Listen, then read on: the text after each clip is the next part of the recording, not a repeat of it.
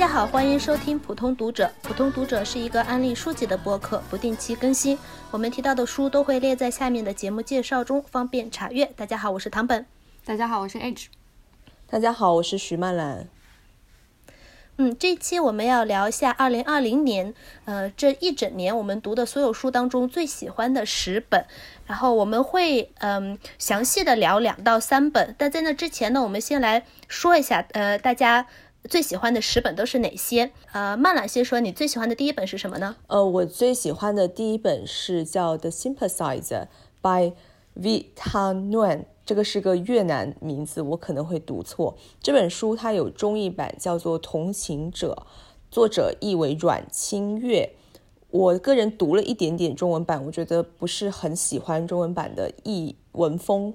这本书它是从越南人的角度来解读越战，虽然这本书的叙事者是一个间谍吧，但是里面几乎都没有涉及到谍战的部分。它其实讲的是身份认同这么一个主题，因为叙事者。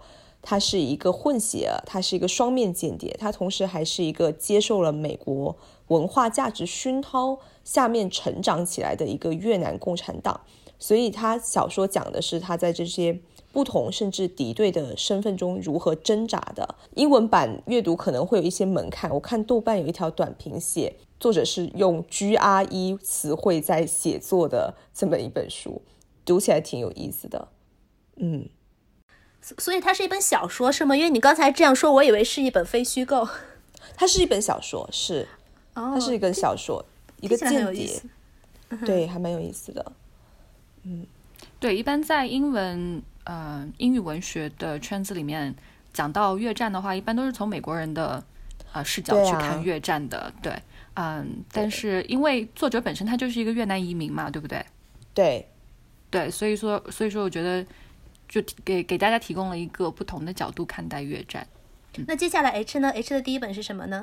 我第一本书叫做《My Dark Vanessa》by Kate Elizabeth Russell。啊，这本书讲的是学生时代的 Vanessa 和她的老师发生了一段感情。啊，外人呢把 Vanessa 当成了受害者，他自己作为当事人，他的认知，嗯，比这种非黑即白的理解复杂很多很多。是在 Me Too 时代。非常好的一本小说，嗯，这本书其实我今年一直想读，我我记得它是二月份出版的，还挺早的。然后我一直想读，对，然后到现在我还没有读到。呃，我其实刚翻了一下，我已经骂了好久了，我也是同样的情况。对这本书，就他写出了很多，嗯，就他非常的复杂，就是说对于一个。虽然说他就对真的就是对外人来讲，他就是一个受害者，但他自己作为当事人来讲，嗯，他对这个老师的感情，他也许自己知道自己是被 abuse 了，或者是就是他其实是一个受害者，但是他自己本身的感情非常复杂。如果说他体验到的这一些爱不是爱的话，那么就是什么呢？就是嗯嗯，就非常就不是一个非黑即白的，他是一个受害者，他就应该去。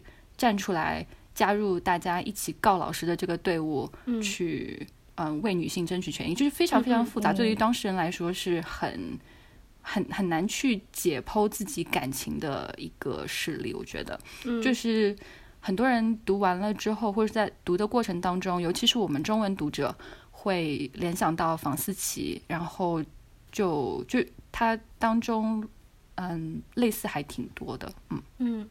对你听你这样说的话，我觉得我可能会喜欢这种，嗯，这种书或写这种写法，因因为你一说到 Me Too 也好，就是真的，或者是不管怎么样，就是在媒体上面看，或者是在网络上面看的话，真的就是非黑即白，就就在站队，就不是说好像，嗯。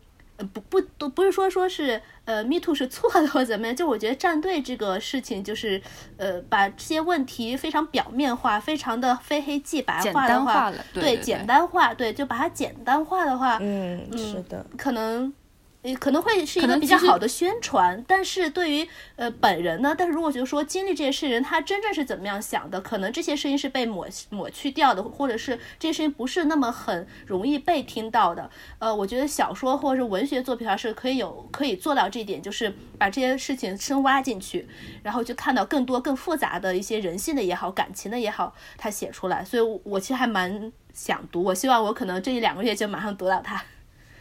对，而且，嗯，像把就是 Me Too 这些事情简单化了之后，其实对于一些受害者来说，他也是就造成了二次伤害的，因为，嗯，可能对他自己来讲，他并没有把自己当成一个受害者，他可能他觉得我跟这个人的感情是真实的，我们是真实真的就是相爱过或者怎么样，嗯，你不应该，就社会不应该把一条一条尺子，然后就放在所有人的。这个最，我觉得最重要的还是当事人自己的感受。我觉得，嗯，对，这个视角很有意思，我真的要加紧读它了，感觉。嗯，但是我还是想，就我我们刚才讨论的这个，我想就是呃呃澄清一下，就是这个不是在给男性做借口，而是就是真正是从嗯女性的心理和她的心理活动、她的认知上面来看待。就这，他他的这些经历，他不是说在给男性就做，呃为为男性推诿，不是这样子的。嗯，对，应该这样子，就是反，呃，应该是说把这种女性受害者的感情更加复杂化，让我们看到更多多面的这种，嗯，就不光是受害者，她很可怜，我们要同情她，就没有这么简单的，应该说。对，嗯，对对对，我还蛮想跟那个 H 刚刚提到的房思琪的《初恋乐园》那本书一起读的，这两个一起读，因为两本刚好我都是骂了好久都没读。嗯，对我也是，对，可以平行读一下，应该是，嗯，对我我我很想听一下，如果说你们两个人就是平行读的话，体验是怎样？嗯嗯嗯。OK，呃，我的今年的第一本是呃《Summer》by Alice Smith，然后这本书我是在九月读书总结那一期有详细聊过，这里就不多说了。呃，总的来说，这本书是 Alice Smith 系四季系列的最后一本。呃，它的这个四季系列呢，一共四本，是从英国脱欧一直写到新冠疫情，一年出一本这样子。然后这四本书是描写了这四年，呃，我们整个世界上社会啊、政治的变迁，人人的变化、心态的变化、人和人之间关系的变化。然后是故事也非常的优美，语言也非常的棒，所以非常推荐。呃，我的第二本其实是跟唐本这个是同一个系列的，但是我是只读了第一本，所以我。第二本是叫《Autumn》by Alice Smith，我也是非常喜欢。我只过读过一本，好像这么说有点不太恰当。反正我非常喜欢《Autumn》这一本，就写的是这一本，它设定的是英国脱欧的这么一个背景，是一个非常符合当下的这么一本书。而且我真的非常喜欢 Alice Smith 的文字，就非常轻盈、优美、富有诗意。嗯，对，像《Autumn》的话，我觉得如果。你可能不是那么了解英国当英国当下的政治和社会情况，或者是一脱欧当时那个局面，你就单纯看故事的话，我觉得都是很有很好看的。因为他写了一个小女孩和一个老人之间的友谊的这样一个故事，又写到一些艺术家呀，然后还有一些对女性的描写也好，对于非白人的呃描写描写也好，都很棒。就它里面有很多的层次层面，你可以呃解读，就不光光是这种呃政治或者是时呃。时下这种小说，嗯，对，它里面讲到拼贴的部分，还有说你永远是在阅读，你不管做什么，你都是在阅读。还有那个，我觉得女主角去邮局的那几段戏真的非常好，幽默，非写的非常好。对，那那几段就很像是幽默版的卡夫卡。对对对。就是我的，他说你的头的尺寸是错的。他说我我是什么？你说我的头是错的。对他，他写就是当你一个人在面对这这种呃 system 这个系统的时候，你你就真的是很无能为力的。他这种无能为力是卡夫卡在他很多小说里面都有写到的。呃，但是艾丽丝·史密斯这边写的话就写的很很好笑。嗯，对，就嗯就很无能为力的好笑，这样子很荒诞。嗯嗯。那 H 的第二本呢？嗯，我的第二本叫做《The Snow Child》by L. N. Ivy。嗯，中文翻译叫做《雪地里的女孩》，它是一本受到俄罗斯童话启发的小说。啊，讲了一对在阿拉斯加的夫妻，有一天堆了一个雪人，后来雪人不见了，但是在森林里面出现了一个神秘的小女孩，可能就是可能就是雪人变的。啊，这本书是我今年大概最喜欢的小说之一。啊，我在上一期冬季的读书，嗯，书单里面也有具体讲到过。嗯，呃，我的第二本是呃《The End of Everything: Astrophysically Speaking》by Katie Mack。这本书也是上一期我有提到过，它是一本科普书。呃，这本书中讲了五种宇宙会灭亡的可能性，或者说是宇宙灭亡的理论。呃，如果对宇宇宙将会是怎样灭亡很感兴趣的话，非常推荐这本书。这本书作家是一个女性科学家，而且她的文风什么的都非常的幽默，然后读起来也很有趣，嗯，十分推荐。对我在上一次唐本推荐过了之后，我就去。去借来读了，去借来听了，应该说是，嗯，他讲的非常的，也不是说非常浅显，就是用非常简单和容易理解的，嗯，语言去把这些高深的宇宙的奥秘解释给大家了，又又没有把大家当成小孩子写的，又非常的简单易懂，嗯，就非常非常推荐，很幽默，嗯，对我现在正在听，就是正在听的过程中，我也是觉得作者的那个。口吻特别的友好，就真的没有把你居高临下的这么说，但是又没有把你真的是当成什么都不懂的那样子，然后又很幽默，真的是感觉像在听小说、听科幻小说还是啥的一样，挺有意思啊。对他最后结束的，他他最后的结束语是一个酷，我还没听到那里，我还不知道结束语，但是我想起开头的部分，他有说。谈到宇宙毁灭，然后还说这就是一个问题，宇宙最终还是要毁灭。那我明天有必要倒垃圾吗？然后我马上就想到 Woody Allen，这感觉就是 Woody Allen 的角色会说的话。对，世界都要毁灭了，那我考一个 F 又算什么呢的感觉？哦，对，还有就是我呃，好像在写短评的时候，我有写到，就是那一些 astrophysics 呃 physicists，他们最后呃，他最后去采访他那些同事的时候，那些都是嗯学了。探究宇宙到了一个非常了解程度的科学家，他们都知道这世界有一天是要灭亡的，就是不可避免的一件事情。但是他们最后都没有说沦为嗯虚无主义，就是说，对啊，都要灭亡了，我还有必要起床吗？我还有必要做饭吗？我还有我还有必要吃饭吗？就没有沦为到这样子的一个消极的状态，而且他们还是非常幽默、非常开朗、非常积极，还是就是很努力的在活。每一天，然后鼓励大家也是要继续这样活下去。好，下来第三本是嗯，曼兰。好，我的第三本是兰陵笑笑生的《金瓶梅》这本书，真的是 TBR 上待了好久了，然后今年终于趁着疫情关在家就把它读完了。读完只想说，这真的是一本奇书。最后几十回写的尤其好，就从李瓶儿之死。到西门庆之死，到最后西门府上衰败，就笔锋越发锋利。而且我特别喜欢里面对死亡的描写，特别是色跟死往往都是相伴出现的，就在活色生香的那种色情描写的衬托下，死亡被显得愈发的苍凉，所以特别喜欢这本书。嗯。这本书也是在我的 TBR 上面很久，而且其实我已经读了一点，然后后来因为一些事情我就没有读下来，它很长嘛，后来我也不知道为什么我就没有读下去了。呃，我印象很深的就是前面开始，我大概读到就是西门庆把潘金莲娶回去。嗯呃不久，对，大概我我只读到那里，呃，但是呢，就前面那边写到那种市井小民，呃，对于那种阶级的描写也好，对于那种达官贵人和市和市井小民的那种对立的描写也好，写的都非常好，笔锋非常的锋利。然后我希望明年能够把它读完。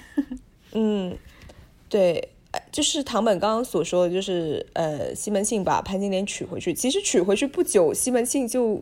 就热恋了一段时间之后，又跑出去找 找别人了嘛。然后我记得那个作者写的，娶娶回到他隔壁呀什么。对对对，我我就读到那边。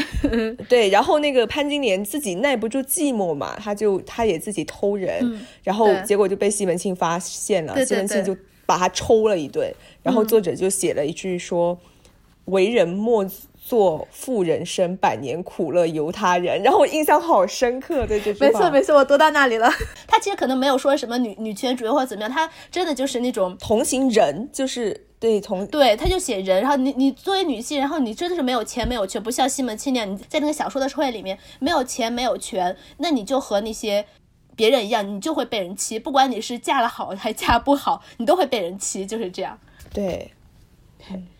好，呃，那下一本是 H 呢？我的第三本叫《The Bear》by Andrew Kervac，这是一本后末世小说，呃，讲的是世界上只剩下了父亲和女儿两个人，然后他们的经历。嗯，这本书的语言和氛围都非常非常的优美，有点像寓言，又有点像童话。啊，我们可能在后面的几期节目里面可能会讲到这本书，会详细的聊。嗯。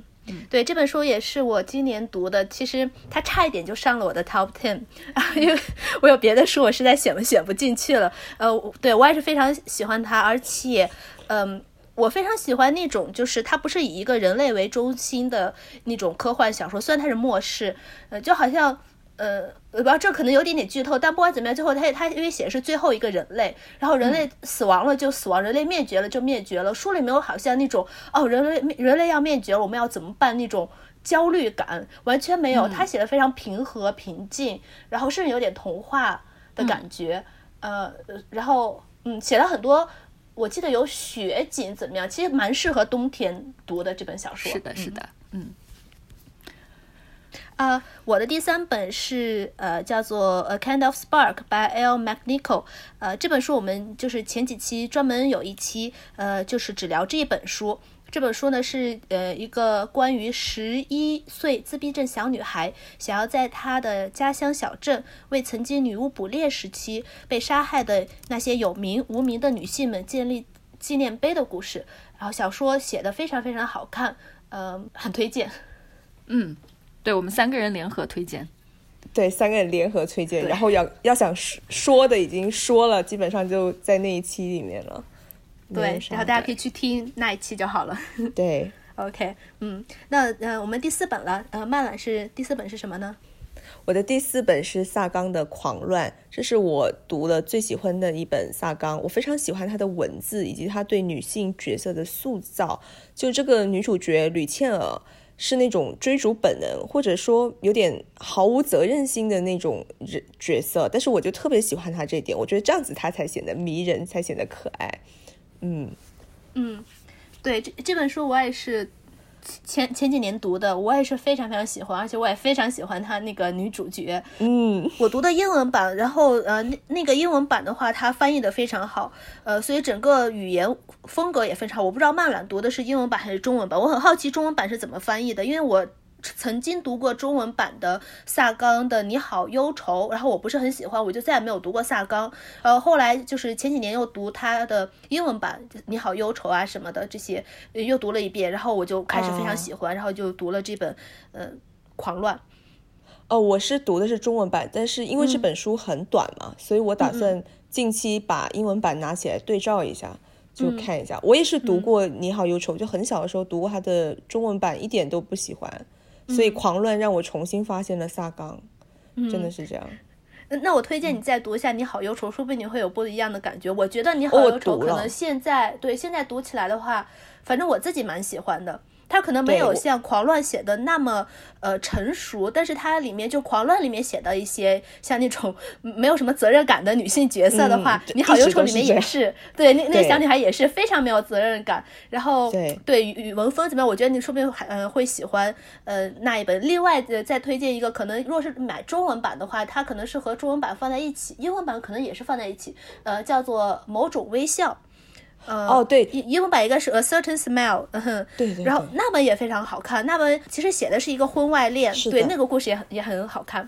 这几本我都读了，都是读中文版。我可能，嗯，因为我真的是进入了一个萨冈的夏天，就是我整个夏天，就是真的是他一出了一套新的，就黑色封面的，我基本上把它读全了。然后我可能就是不喜欢你喜欢伯姆朗斯吗？这一本我是不喜欢的，其他我都很喜欢，只是只不过我就挑了我最喜欢的狂乱。嗯，我感觉真的有必要读一下英文版。嗯，好，嗯。呃，那 H 的下一本呢？我的第四本是《The Thirteenth Tale》by Diane Satterfield，啊，中文翻译叫做《第十三个故事》。啊，这是讲一个著名作家，他钦点了故事的女主人公去写她的传记，在采访的过程当中，慢慢的揭开了作家神秘的面纱以及他从来不为人知的秘密。啊，这是一本哥特小说，气氛写得非常好，而且 Diane Satterfield 他是一个非常会讲故事的作者。我觉得，呃，喜欢哥特小说的话，或者说你只是想听一个很好的故事的话，我非常推荐你去看这本书。嗯，对，听听起来很有趣。然后我觉得今年是，尤其十月份开始，我进入了到一个哥特时期。对，阅阅读哥特小说，我其实我以前从来没有想读过哥特，也没有对他有太大的兴趣。今年开始非常对哥特小说感兴趣，我想去读一下这本书。嗯，我也想，我想读哥特，刚刚就骂了。而且这是一本当代小说，就是好像是零几年出的吧？嗯，所以其实就嗯不会像说，嗯，零六年。啊，对，就还挺近的，就语言都比较比较新，比较容易理解，不会像就是十九世纪的小说，你可能读起来有的时候可能会读起来有点吃力，这本就不会。嗯，我的第四本是一本日文小说，呃，叫做《o s h i m o u 作者是乌萨敏令。这本小说是我在跳岛 FM 上面有聊到过，呃，它是一个写追星的小说，尤其是很细腻的描写了追星。过程中的那种感受和体验，然后作为一个佛系追星的人，还追星多年的人来说，读起来非常的有共鸣。而且，这作者是一九九九年出生的，所以非常年轻，然后非常有才。呃，我就很期待他下一部小说。除了追星之外，就是这本小说里面对于家庭，对于那种母亲和女儿的关系，母，然后对于中年女性的那种描写。虽然琢磨不多，但是也有一些，而且他写法也是非常好的，所以我很期待他以后的小说。这样，我觉得现在我们这个年纪的人都是佛系追星。哦，对啊，哪有哪有激情？对，嗯，对，嗯，OK，呃，那第五本到第五本了，漫兰的第五本是什么呢？呃，我的第五本是。罗伯特·阿尔特的《七个疯子》，这好像是今年出版的一本书。他这本书是讲述了阿根廷革命时期一些被压迫的小人物，就是企图闹事的这么一个故事。作者罗伯特·阿尔特是被称为阿根廷的托斯托耶夫斯基。我本人是托斯托耶夫斯基的迷，就只要书封上写着什么什么国的托斯托耶夫 耶夫斯基，我就忍不住想要买来看，就有这种病症。然后因为就他们的小说。都是在拷问人类的灵魂吧，所以可真的是有相似处。就整本书荒诞、混乱，有大量的内心独白，就让我会想起《罪与罚》这本书。而且我尤其喜欢书里面的妓女伊波利塔这么一个角色，这是我今年读到的所有书中最喜欢的女性角色之一了。嗯嗯，对，听起来很有意思。而且我个人不是。读过太多阿根廷，我觉得可能和我喜欢的风格不是那么相近，然后但是听你这样说的话，我还是蛮想去尝试着读一下这本书。嗯，对我大我对拉丁的文学也是比较感就比较好奇的，嗯，所以我也打算我也这本书我也买了，我还一直都没有看，因为他二零二一年会出下一本续集，就是《七个疯子》的续集，我已经把它放在我的最期待新书里面了。哦，是叫做喷火器是吗？对我早就去一直跟踪那个编辑，就是整整整天就想知道什么时候具体什么时候出。嗯，好，呃，那 H 的第五本是什么呢？我第五本叫《The Shadow of the Wind》by Carlos Ruiz Zafón，啊，中文译本叫做《风之影》。它是讲在西班牙有一个图书馆，专门存放着被人们遗忘的书。啊，男主角有一天被父亲带到这个图书馆里面去挑选一本书，然后他就爱上了这本书，并且试图找到这本书的作者。嗯，它也是一本有点哥特风格的小说，也非常好看。嗯，你说到这个，我忽然想起来这本书，我记得应该我看一下，它好像是二零。就是零零几年出版的，对吧？然后当时应该这本书很红，中文出版时候也蛮红的。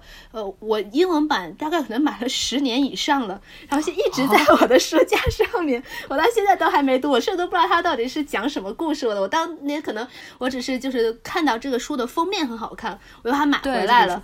对它英文版的封面很好看，我就把它买回来了。然后它一直在那边放着，嗯，我觉得我可能明年 我想把它读一下，实在放时间太久了。对，他是一个爱书人，就是爱书的人会去喜欢读的那种故事，是一本关于书的故事。好，嗯，然后而且呃，比较遗憾的是，作者今年刚刚去世。哦，嗯，然后他还是一个非常娴熟的呃钢琴家。如果说读完他的书对他感兴趣的话，可以去上网搜一下，就是他的采访啊，还有嗯他演奏钢琴的。呃，视频。然后这本书其实它是一个，嗯，一个系列，好像是四本还是三本？我读了三本，嗯，第四本还没有读。它是一个系列，所以说，如果你喜欢它塑造的这个世界的话，你还有两呃两两本到三本书可以再继续读下去。嗯，OK，呃，我的第五本也是来自呃拉丁美洲的文学，然后它是呃书名叫做《火中遗物》，作者是玛丽安娜·恩里克斯，然后这本书也是我在十月总结的时候里面有聊过，呃，它是一本短篇小说集，然后大部分都是鬼故事。如果对拉丁美洲文学感兴趣的话，十分的推荐。呃，我读的是英文版，所以非常推荐英文版的译本。呃，我读了这本小小说之后，非常，就对这个作家本人很感兴趣。但是我找了一下，呃，中文也好，英文也好，甚至日文也好，只有这本书被翻译了，其他的书都没有被翻译出来。呃，所以我很期待，如果他的书有被新翻译过来的话，想要再去读一下。这样，好。呃，那到第六本了。呃，曼朗的第六本是什么呢？呃，我的第六本是张爱玲的《秧歌》，这是张爱玲写中国土改时期的农村的这么一本小说。好像第一期的时候，唐本有提过。嗯，这个小说其实是写简介写是围绕谭金根这么一个模范青年的故事。但是我最吸引我的一点是张爱玲选择了用女性角色来串起整个故事，而且。把过去很多革命叙事，就男性视角中的革命叙事中女性的悲剧，一直都被忽略，然后他又把它提出来了，然后写的又很好，文字又很通透，又很残酷，又很冷，我特别喜欢这本小说。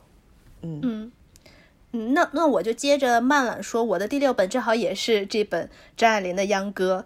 嗯，对，九月份读书那期的时候，我也有已经说过了。嗯，确实我很喜欢，呃，那种革命叙事中被忽视的女性角色的描写和塑造。呃，另外我觉得这本小说，呃，文风加上主题也和张爱玲以前的小说非常不一样。所以如果想要认识一下不一样的张爱玲的话，非常推荐这本书。嗯嗯，对，H 的第六本是什么呢？啊，我的第六本叫做《The Dirty Life》by Kim Kristen Campbell。中文翻译叫做《我的更食生活》，呃，这本书是作者从都市到田园的一个彻底的转变，从向往田园生活到寻找田园生活，到埋头苦干，到怀疑，到最后热爱和扎根田园生活的喜怒哀乐。呃，就这本书，如果说你向往田园生活，然后想了解一下。呃，各中苦楚的话，或者说喜怒哀乐的话，非常非常的推荐。我反正读完了之后没有被劝退，反而更加更加向往了。接下来我们就是到第七本，呃，曼懒的第七本是什么呢？我的第七本非常新鲜出炉，上一期被唐本安利的《Wind Jack》by Josie Boyden，然后我听完我马上就。读了，读完我就很喜欢。它讲的是一个原住民的故事，但是写的跟一个童话一样，非常的美。嗯，我很推荐，特别是在冬天读。嗯，呃，那呃，H 的第七本呢？我第七本叫做《Why Fish Don't Exist》by Lulu Miller。嗯，他这本书讲的是一个叫 David Star Jordan 的人，他是发现了人类认知里面的五分之一的鱼类，但是，嗯。这本书的书名叫做《Why Fish Don't Exist》。那为什么鱼类不存在呢？你要读过书了之后才知道。啊，作者 Lulu Miller 是呃 Radio Lab 的以前的制作人之一，他写作技巧非常的好，我觉得，嗯，他不仅在撰写 David Star Jordan 的传记，他同时也编织进了自己的个人生活。读到最后，反正我是知道鱼类为什么不存在了吧。对这本书，好像它在嗯年末的各大榜单上好像都有，反正好像我有我有是有印象看到过这本书，因为它这个书名很吸引人嘛。为什么鱼鱼类不存在？所以我看到我就有印象。我以为它是讲一本关于鱼类的科普书，对，它其实是一本传记类的书，更加确切的讲，然后会提到一些嗯就自然自然科学的知识和呃所谓鱼类的知识，嗯。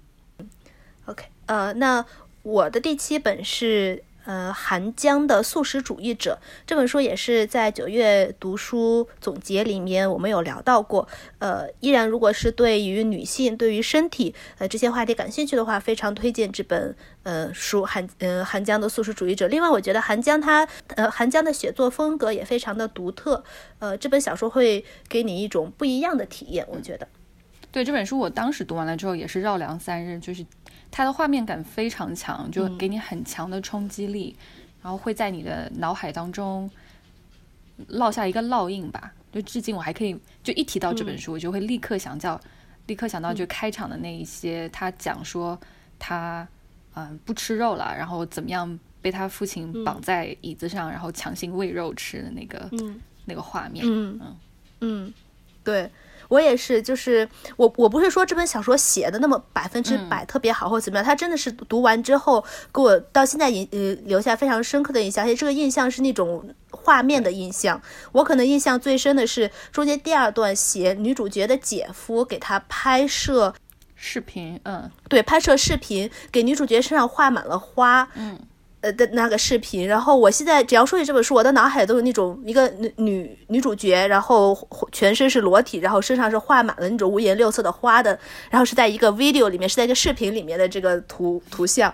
对，而且还是借着她的那个花，还是借着她的胎记，呃，延伸出去的。嗯，就还蛮多 symbolism。嗯嗯，对。呃，那好，那接下来是第八本，呃，先是漫懒的第八本是什么呢？哦，我的第八本是书名叫做《Becoming Unbecoming》，作者是叫 Una，，这是一本图像小说。然后它是以上个世纪七零年代英国约克郡连环杀手，就是 Yorkshire Ripper 这么一个案件为背景，讲述了当时英国社会对这一个案件的反应，以及警方对这个案件的调查。然后另外一条线则是主人公他本人受到性侵、受到骚扰、受到歧视的经历。我特别喜欢这本书，是因为可以看到。很多当时警方的那种调查，就是男性警察的不作为，或者对女性受害者的妖魔化，然后生存空间被迫缩小的自我保护等等等等，我感觉都可以在现实生活中看到很多影子。而且它里面作为被性侵者，他的思考、他的转变，我会想到。最近读的另外一本书，那个《Know My Name》就知晓我姓名。我觉得在内容和表达上面是，虽然他们的形式不太一样，但是表达上面是有相似的地方的，所以非常推荐这本图像小说。嗯，对，好像其实图像小说里面提到这个话题的，嗯，书比较少，所以我也蛮期待去读一下这本书的。嗯，那 H 的第八本是什么呢？啊，我这本书叫做《Mastering the Art of Soviet Cooking》by Anya von Brenzem。我们在聊到聊到食物的时候，食物和一个国家的文化和历史有着密不可分的联系。聊到食物的时候，可能不可避免就要讲到当时的时代背景、当时的呃历史背景、当时的政权背景。然后这本书呢，呃，就会带着你从食物着手开始了解。呃，前苏联的历史，比如说他父母是在排队领面包的这个队伍当中认识的。如果说当时，呃，苏联没有限制面包的这个数量的话，啊，没有这排队的现象的话，他的父母可能就不会认识，也就不可能不会有他。呃，苏联当时还流放过韩国的移民，啊，这也是我之前从来都不知道的，我都不知道在前苏联有韩国移民这样的一个群体，也是在呃听了。读了这本书之后才知道的这样的一个史实。这本书写的也非常有趣，很生动幽默。如果说大家对前苏联的历史感兴趣，对食物感兴趣的话，这本书听上去很有意思，而且把食物和历史联系在一起，嗯，我觉得角度还蛮新颖的，嗯，想去读一下。嗯。嗯。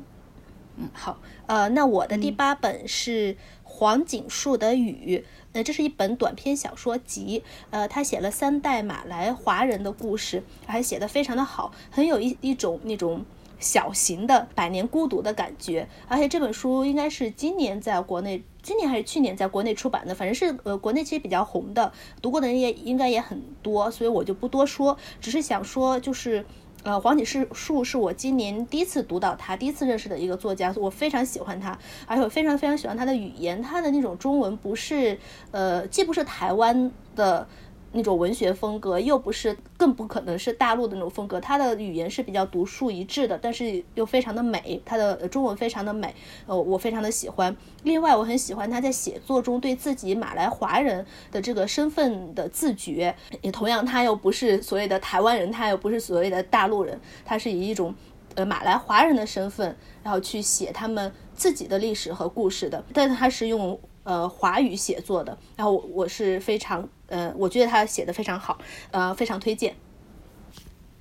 嗯，对我很少接触到，就我基本好像从来都没有接触到马来西亚华人写的文章或者是小说，对，应该拓展一下这方面的阅读呃，黄锦树应该也是我。第一本呃读过的马来华人的书，我自己也是非对他们非常感兴趣，而且我让我非觉得非常惊喜的是，他不是写的那种好像一些，比如说台湾作家他会写说是哦呃不管你是台湾还是说是呃大陆怎么样，他会有一种中国人的身份认同在那边，但是呃这个黄锦树他写的时候那种中国人的身份认同就比较少，反而是多了一些是移民身份。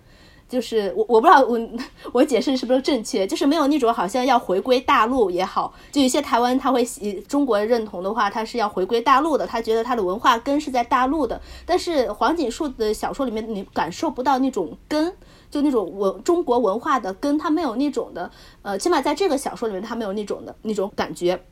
他但更多的是那种移民以及漂泊不定的那种故事，然后另外就是呃，他们写那种马来华人，他写了三代马来华人在那种呃芭蕉林里面采集芭蕉呀，然后和那些当地人的呃不同也好，他们自己的文化圈也好，他写出来是它是一种自己的故事和自己的文化，它既不是马来的文化，也不是台湾的文化，也不是大陆的文化，它应该是那种大写的。中国文化，然后，所以，我我会说他是华语小说圈的一个代表的之一吧。这样，嗯，我自己读了，但我一直没读完。就是它是短篇集嘛，是吧？我印象中，对我就每读了每一篇都很喜欢，但是不知道为什么就一直没读完，估计是我这个记性给忘了。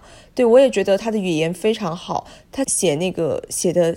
就感觉就可以让人体会到那种潮湿的那种，时不时会有大雨的那种芭蕉林的气息的感觉，我也很喜欢的。我就写的很热带的那种感觉。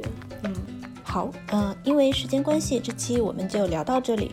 我们提到的一共二十四本书都会列在下面的节目简介中，方便查阅。下期我们接着聊年度十佳中剩下的两本。呃，然后再聊一聊我们的年度最失望的三本书，呃，那么我们下期见了，拜拜，拜拜，拜拜，拜拜。